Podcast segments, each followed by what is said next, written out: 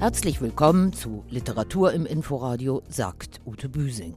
In unserem Rezensionsgespräch stellen wir Ihnen heute aktuelle Literatur aus Dänemark vor, nämlich Stine Pilgards Wohlfühlroman Meter pro Sekunde. Dort steht Westjütland im Mittelpunkt, während es in den Romanen Rückkehr von Willi Achten und Wir waren wie Brüder von Daniel Schulz um die brandenburgische und die Alpenprovinz geht in den 1990er Jahren. Westjütland klingt so. Die Natur liegt flach vor uns und der Sonnenuntergang über der Nordsee betrachtet uns mit seinem roten Auge. Die Rehe blicken gelassen in die Scheinwerfer des Autos, die überfahrenen Tiere strecken sich zwischen den Fahrstreifenmarkierungen der Landstraße aus. Die Landmänner grüßen mit einem Finger am Mützenschirm. Ich begreife, so macht man das hier. Winkend, lächelnd, rollend bewege ich mich zwischen Mais und Kartoffeln hindurch, zwischen Roggen und Weizen und tue so, als ob ich die Hunde der Leute mögen würde. Ich mag den Dialekt der Leute in Westjütland, das grammatikfreie Festhalten an der Tradition. Den Fjord, der wie Glasscherben in der Sonne glitzert. Mehr zu Stine Pilgauts Roman Meter pro Sekunde, dann später in unserem Literaturmagazin. Starke Sätze der Literaturpodcast von Inforadio. Leipzig ist nun doch abgesagt, zum dritten Mal in Folge. Diese Nachricht bewegte die Gemüter Ende der Woche. Lange schien es so, als könnte die Buchmesse dort im März an den Start gehen. Jetzt haben sich vor allem große Verlagshäuser auf den letzten Metern Vorbereitung zurückgezogen. Damit ist die Messe wirtschaftlich nicht mehr machbar. Bitter nicht nur für kleinere Verlage, die auf das Schaufenster Leipzig und das Lesefestival Leipzig liest setzen, bitter auch für die Leserinnen und Leser, die dort Stammkunden waren. Meine Kollegin Nadine Kreuzhaler kommentiert die Absage. Ein schwerer Schlag für die Branche und ein fatales Signal. Vor allem für die unabhängigen kleinen und kleinsten Verlage, für noch unbekannte Autorinnen und Autoren. Ihnen wird wieder mal die Frühjahrsbühne genommen. Natürlich hat die Pandemie, hat Omikron uns immer noch im Griff. Natürlich sind Messen, Massenveranstaltungen und wirken in Corona-Zeiten unpassend. Aber aus der Politik gab es grünes Licht. Die neue sächsische Corona-Schutzverordnung hatte erst letzte Woche die Bedingungen dafür geschaffen, Messen unter 2G Plus durchführen zu können. Tagesaktueller Test, FFP2-Maske überall, mehr Abstand, weniger Gäste pro Tag. Andere Großveranstaltungen, auch die Frankfurter Buchmesse, haben mittlerweile gezeigt, es geht. Aber daran liegt es auch nicht. Die Leipziger Buchmesse ist abgesagt, weil zu viele Aussteller noch in letzter Minute ihre Teilnahme zurückgezogen haben. Vor allem große Häuser haben der Messe auf den letzten Drücker doch noch abgesagt. Penguin Random House, Oettinger, HarperCollins. Zu unwägbar, zu unplanbar, was Omikron bis März noch anstellt, hieß es. Schon jetzt Personalengpässe durch die Pandemie. Die Qualität und inhaltliche Breite einer Publikumsmesse seien dadurch nicht mehr gewährleistet, sagen die Veranstalter. Das alles ist nachvollziehbar und verständlich. Schließlich ist eine Messe nicht zuletzt ein Unternehmen, das wirtschaftlich denken muss. Auch die Verlage müssen dies tun. Aber ist die Lage wirklich so viel unwägbarer als im Herbst? Oder ist die Frankfurter Buchmesse einfach attraktiver, weil mehr Business-Plattform als die Leipziger Buchmesse? Die kleinen, die unabhängigen Verlage prüfen nun ihre geplante Lesebühne der Unabhängigen, ohne die Messe stattfinden zu lassen. Für sie ist dieses Klassentreffen der Branche wichtig, wenn nicht sogar überlebenswichtig. Ihre Bücher liegen nicht automatisch auf den Stapeln in allen Buchhandlungen. Sie müssen um Sichtbarkeit, um Aufmerksamkeit kämpfen. Schade, dass die größeren Verlage nicht mutiger sind. Schade, dass die Leipziger Buchmesse sich nicht frühzeitig Alternativen überlegt hat. Wir leben seit zwei Jahren mit einer Pandemie. Genug Zeit hätte es gegeben. Und jetzt zu zwei aktuellen Neuerscheinungen aus Deutschland Ost und Deutschland West, wenn man so will.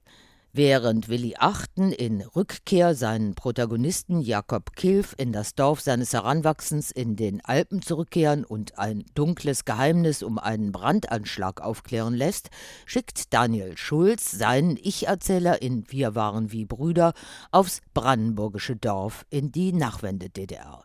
Auch bei ihm geht es wie bei Achten um Zugehörigkeit. Der wegen seiner langen Haare von Neonazis verfolgte Teenager muss sich entscheiden, mit wem er gemeinsame Sache macht und wen es zu meiden gilt, welche No-Go-Areas nicht zu betreten sind, wo Gewalt in den Alltag einsickert. Was guckst du denn so blöd? Volkers Frage schneidet in die Stille und ich zucke zusammen. Er hat den Frettchenaugenmodus eingeschaltet und obwohl ich das nicht gerne zugebe, der wirkt bei mir. Angst kriecht kalt die Wirbelsäule hoch wie rauchreif am Morgen. Volker hat mich bisher nie geschlagen, aber zweimal habe ich gesehen, was passiert, wenn er mit diesem irren Blick austickt. Die Typen haben auf Partys Stress gemacht und die sahen echt nicht feierlich aus, als Volker mit ihnen durch war. Dabei sind sie angeblich mal Kumpels von ihm gewesen. Dominik grinst sein dämliches Kötergrinsen und sagt, ich soll mir ruhig mal anhören, was die Arbeiterklasse zu sagen hat. Mario guckt uns alle nacheinander an, aber er ist still. Wie rechte Gewalt im politischen Vakuum der Nachwendezeit sich in der brandenburgischen Provinz breit macht, erzählt Daniel Schulz durchaus krass, indem er die brutalisierte Sprache der Jugendlichen aufnimmt, eine Entscheidung, die der als Rechtsextremismusexperte bekannte Taz-Journalist in einem Vorsatz zu seinem Romandebüt verdeutlicht.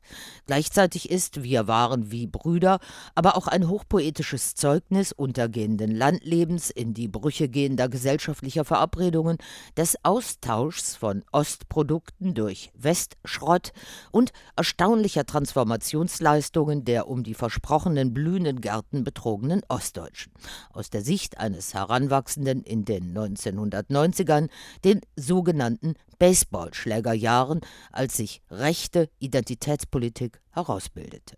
Wir laufen an der alten Kleinauer Kirche vorbei und dann an den hässlichen grauen Häusern, die Hälfte davon steht schief, Viele hier haben Plumpsklos. Ganz am Ende der Hauptstraße kommen dann noch ein großes vierstöckiges Haus und ein paar Ställe. Hier riecht es nach Mist und Gülle. Das ist das VEGT, also die Tierproduktion. Hier züchten sie Kühe und Schweine. Marktheide ist wie eine Klappstulle. Die eine Hälfte ist die Pflanze und die andere das Tier, dazwischen steckt das Dorf wie Butter mit Leberwurst. Daniel Schulz, Wir waren wie Brüder, ist bei Hansa Berlin erschienen ebenfalls in den 90er Jahren angesiedelt und deshalb, wie ich finde, sehr gut parallel zu Schulz Roman zu lesen, ist Willi Achtens Rückkehr. Ich-Erzähler Jakob kehrt nach vielen Jahren in das Alpendorf seiner Kindheit zurück, will im alten Elternhaus neu anfangen, trifft die Freunde und Freundinnen von früher wieder, die geblieben sind und mit denen ihn ein dunkles Geheimnis verbindet. Er will herausfinden, warum eine Protestaktion von Naturfreunden gegen einen gierigen Liftbetreiber am schützenswerten Weißkogel völlig aus dem Ruder lief und nähert sich dabei noch einmal seiner Mutter und seinem als bestellter Vogelschützer an Flughäfen arbeitenden Vater an. Vater sprach gerne und häufig, bei Tisch, bei Wanderungen, vor dem Fernseher, bei der Lektüre der Zeitung, wo er jeden Artikel kommentierte, ein steter Fluss der Wörter. Er sprach von der unglücklichen Koexistenz von Vögeln und Flugzeugen, von der missglückenden Wiedervereinigung von Ost und West, den ausbleibenden, blühenden Landschaften, dem wiedererstarkten Nationalismus, dem Pogrom in Rostock-Lichtenhagen vor zwei Jahren, von Boldners unseligen Plänen am Weißkogel. Wenn Vater redete, war er im Saft. Hier war er es nicht. Mit einer gehörigen Portion Vogelmetaphorik von Bartgeier bis Zitronenzeisig erzählt Willi Achten von familiären und freundschaftlichen Verflechtungen und Abstoßungen. Kapitel um Kapitel verschiebt er mit viel Suspense die Auflösung des Rätsels um die eigentlichen Täter des Brandanschlags. Da ist viel Schweigen und Unausgesprochenes zwischen den alten Weggefährten, dem geheimnisvollen Bruno und Jakobs Jugendliebe Liv, die er erneut flüchtig für sich gewinnen kann. Was war, was ist mit der Mutter, die sich über Nacht von Vater und Sohn absetzte? Mutter arbeitete vor sich hin, summte ein Lied, etwas von Schubert, und Bruno lächelte wieder, was alles noch verschlimmerte. Hier am Berg war Mutter anders als zu Hause. Sie schien befreit, Von was? fragte ich mich. Sie hatte oft etwas Zurückgenommenes, und ich wusste nicht, ob es mangelndes Interesse an Menschen oder doch eine im Hintergrund schwelende Schüchternheit war, die so gar nicht zu ihrer Stimme passte. Willi Achten Rückkehr ist bei Pieper erschienen. Bücher, die in anderen Ländern Bestseller sind, kommen früher oder später auch zu uns herüber. So auch Meter pro Sekunde von Stine Pilgard in Dänemark, einer der erfolgreichsten Romane der letzten Jahre. Die Presse in Dänemark hat sich jedenfalls überschlagen und sowas rausgeblasen wie das beste Buch des Jahres, eines der besten Werke der dänischen Literatur sogar. Stine Pilgard ist in Dänemark schon länger ein Literaturstar. Schon ihr Erstling Meine Mutter sagte war ein großer Erfolg und auch Meter pro Sekunde wurde bereits vielfach ausgezeichnet. Meine Kollegin Nadine Kreuzhaler hat es sich mit dem Buch zu Hause auf der Couch gemütlich gemacht. So viel hat sie mir schon vorab verraten. Und jetzt, Nadine, eignet sich das Buch denn für zu Hause und die Couch?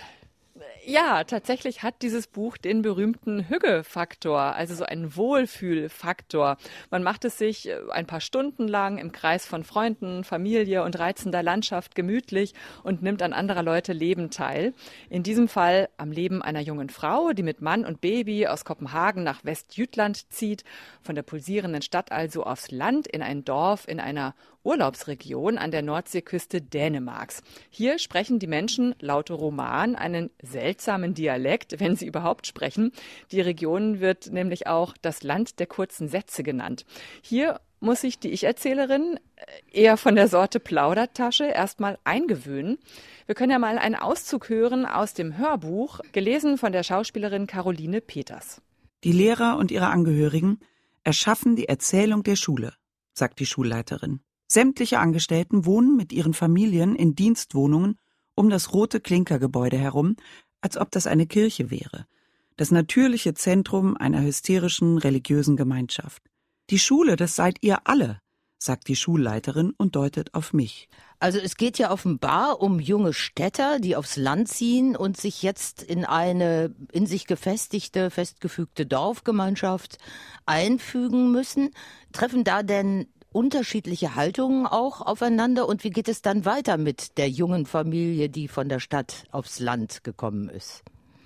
Ja, also Schauplatz ist erstmal nicht nur das Dorf in Westjütland, sondern dazu auch noch äh, eine sogenannte Heimvolkshochschule, also eine Gemeinschaft in der Gemeinschaft, wenn man so möchte. Hier tritt der Mann der Ich-Erzählerin seinen neuen Job als Lehrer an und diese Heimvolkshochschule, äh, das muss man wissen, das ist so eine Art Internat in Dänemark für junge Leute zwischen Abitur und Studienbeginn. Also ja zur persönlichen und fachlichen Orientierung für ein Jahr. Also nicht zu vergleichen mit unseren Volkshochschulen. Und äh, da ist es so, dass auch die Lehrer mit ihren Familien auf dem Gelände wohnen, mit ihrem Anhang, so, so nennt es die Ich-Erzählerin, so bezeichnet sie sich selbst. Und auch als Anhang hat man sich eben einzubringen in die Gemeinschaft. Und da treffen vor allem verschiedene Haltungen auch, was die Kindererziehung äh, betrifft, aufeinander. Und es gilt also, sich hier anzupassen in allen Lebenslagen. Und wir begleiten die junge Mutter in ihrem Alltag, wie sie jetzt Freundschaften schließt, eine Band gründet, mit ihrem Mann äh, gegen den akuten Dauerpräsidenten Schlafmangel junger Eltern kämpft und auch als Dauerkundin in einer Fahrschule das dortige Lehrpersonal verschleißt. Es sind eher Szenen, Anekdoten und Beobachtungen, die sich hier aneinanderfügen, ohne jetzt einen klassischen Plot. Ja, das Land der kurzen Sätze. Kann das Buch denn dann genau. anders punkten als mit einer interessanten Handlung? Also meine Erwartungen waren nach dem äh, guten Einstieg doch hoch. Sie sind aber dann nur teilweise erfüllt worden. Also mit viel Humor und feinsinnigem Unterton beschreibt Stine Pilgord, ja, wie hier verschiedene Welten aufeinanderprallen, welche teilweise absurden Erwartungen von der Gesellschaft an Eltern und vor allem an Mütter gestellt werden. Nur ab der Mitte plätschert das Ganze dann doch etwas sehr vor sich hin. Aber den Szenen und Anekdoten werden dann noch zwei weitere Textebenen hinzugefügt, also von Anfang an. Zum einen fängt die Erzählerin bei einer Tageszeitung als Kummerkastenschreiberin an und beantwortet die Sorgen ihrer Leserschaft eher unkonventionell. Lieber Kummerkasten, ich bin eine Frau von 67 Jahren Und ich finde das Älterwerden merkwürdig. Ich persönlich glaube nicht, dass meine Gedanken und Meinungen sich geändert haben, aber ich spüre, dass die Gesellschaft und meine Angehörigen mich anders behandeln. Ich wundere mich, dass viele Männer gern meine Oberarme berühren oder sich daran festhalten wollen. Liebe jugendliche Ältere. Männer wissen am besten, wie sie sich zum weiblichen Körper verhalten sollen, wenn etwas in ihn reingesteckt werden oder aus ihm rauskommen soll. Ansonsten wird es kritisch. Ratlosigkeit allenthalben. In reiner, ungetrübter Verwirrung und voller Mangel an Fantasie klammern sie sich jetzt an deine Oberarme. Eine dritte Textart sind Liedtexte. Im Original sind das Songs aus dem sogenannten Liederbuch für die Heimvolkshochschulen. Das ist in Dänemark ein bekanntes Kulturgut, eine Sammlung von Kirchenliedern, Arbeiterliedern, Volksliedern, aktuellen Schlagern und Singer-Songwriter-Werken. Seit dem 19. Jahrhundert wird das immer wieder neu aufgelegt. Im Original dichtet Stine Pilgard einige Liedtexte um und gibt ihnen einen Bezug zum Roman.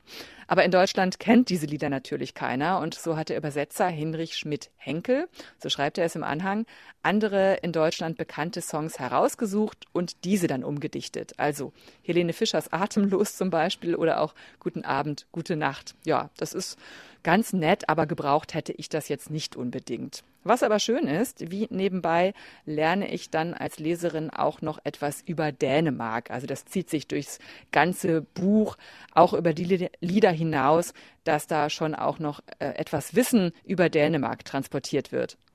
Also Landeskunde ist auch dabei. Du hast am Anfang ja von diesem Hügegefühl auf dem Sofa gesprochen.